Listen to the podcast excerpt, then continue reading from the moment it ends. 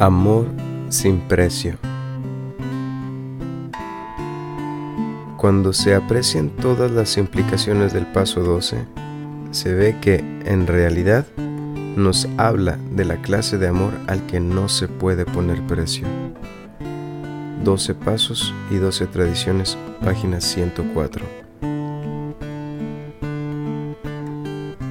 Para empezar a practicar el paso 12, yo tenía que trabajar en mi sinceridad, en mi honestidad y aprender a actuar con humildad.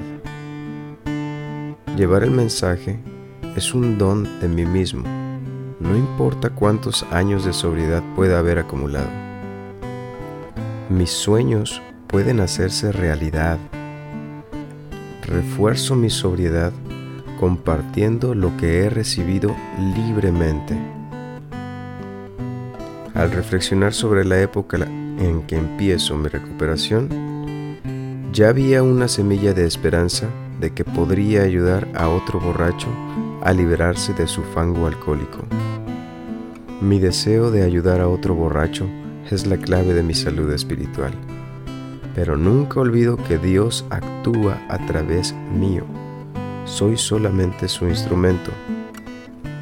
Aun si la otra persona no está lista, es un logro, porque mi esfuerzo a su favor me ha ayudado a mantenerme sobrio y fortalecerme. La clave está en actuar, en nunca cansarme de trabajar mi paso 12. Si hoy puedo reír, no me dejes olvidar aquellos días en que lloraba.